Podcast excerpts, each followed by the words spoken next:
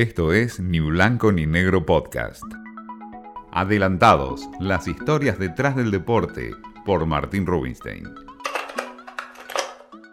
Y resulta que ahora nos vamos a, Brasil. Con eso está todo dicho, que seguramente eh, esté igual o peor o un poquito mejor de condiciones que nosotros. Eh, desde ese punto de vista, eh, seguramente sea una situación muy difícil de asimilar de, la decisión, pero esto no quita que nosotros tenemos que ir, vamos a jugar, vamos a, a, intentar de que, la copa sea lo mejor posible, pero hay muchas incógnitas dentro de las cuales alojamientos, dónde vamos a estar y cuando nos cambió la perspectiva porque íbamos a estar en el predio casi la mayoría de días concentrados con nuestra, bueno, nuestros recados, ahora nos encontramos ante esta nueva situación que sinceramente no deja de ser eh, bueno, eh, alarmante y, preocupante porque, porque sinceramente eh, no es la bueno no es la, el lugar ideal, ¿no? Mientras todavía se discute, se analiza por qué la Copa América no será en la Argentina, tampoco será en Colombia, en el medio por supuesto la cuestión de la pandemia, hay que decir que otra vez comienza a rodar la pelota.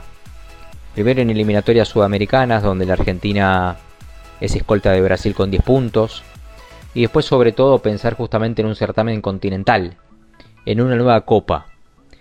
y con Messi a la cabeza, con un recambio importante,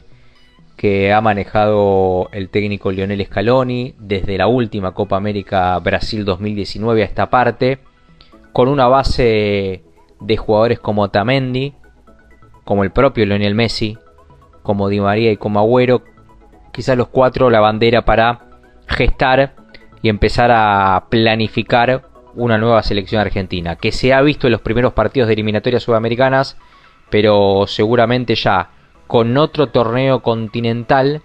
el técnico intentará empezar a diagramar ya el equipo y la base para lo que va a ser el próximo Mundial de Qatar 2022. Comienza la ilusión, comienza la Copa América, a pesar de la pandemia, en medio de una situación sanitaria muy compleja, muy difícil, Messi nos vuelve a ilusionar a todos los argentinos.